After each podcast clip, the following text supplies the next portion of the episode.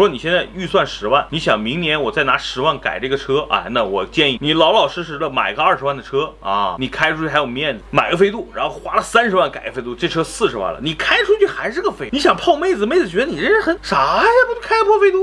对不对？还有很多人被很多人充值，就是什么 Evolution 三菱，三菱这家企业都快死了，你买它车干嘛？什么头文字 D，那都是我小时候看的动画片了，那是什么年代？不要被那些所谓的给你树立新的梦想的人充值，懂了吧？就是有改装的钱，老老实实的把改装的费用放到车款里。比如说，哎呀，我现在只能买一个高尔夫 1.4T，我想改一改，老老实实的贷款买台高尔夫 GTI，你也就踏实了。比如说现在，哎，想买个奥迪 A 三回头想改改，老老实实直接买个 A 四去，用这个钱让你的车的档次一步到位。不要是再去纠结一些有的没的啊，并不是每个人家里都有矿，也并不是改装厂老板都是你二大爷。但有一种改装，南哥非常支持。